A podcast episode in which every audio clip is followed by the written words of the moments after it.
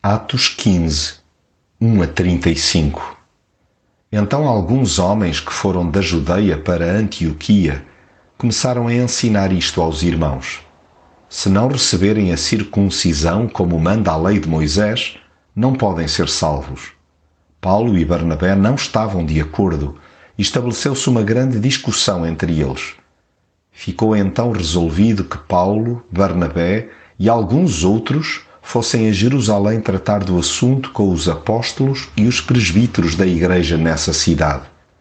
E assim foram enviados pela igreja de Antioquia.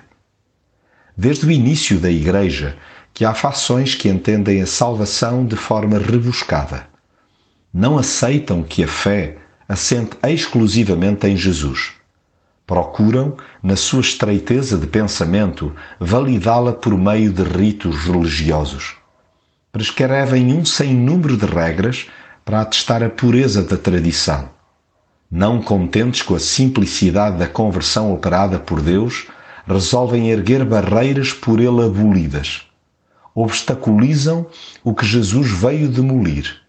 Procuram instaurar uma cultura de castas denominacionais sem qualquer valor. Contudo, Deus conhece os corações, testemunha a favor deles, dando o Espírito Santo a quem quer e como quer, sem que alguma pessoa nisso possa interferir.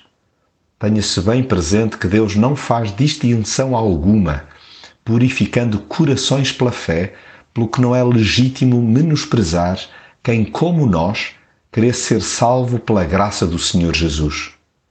Percebida a nossa miséria, satisfaçamos-nos plenamente na cruz e na ressurreição, aceitando que outros concluam exatamente o mesmo, e isso lhes baste também. Caminhemos em fidelidade, inteiramente rendidos ao amor incondicional de Jesus, estimulando-nos mutuamente à pureza integral. Sublinhe-se: a salvação em Jesus é pela graça. Pronto Ponto.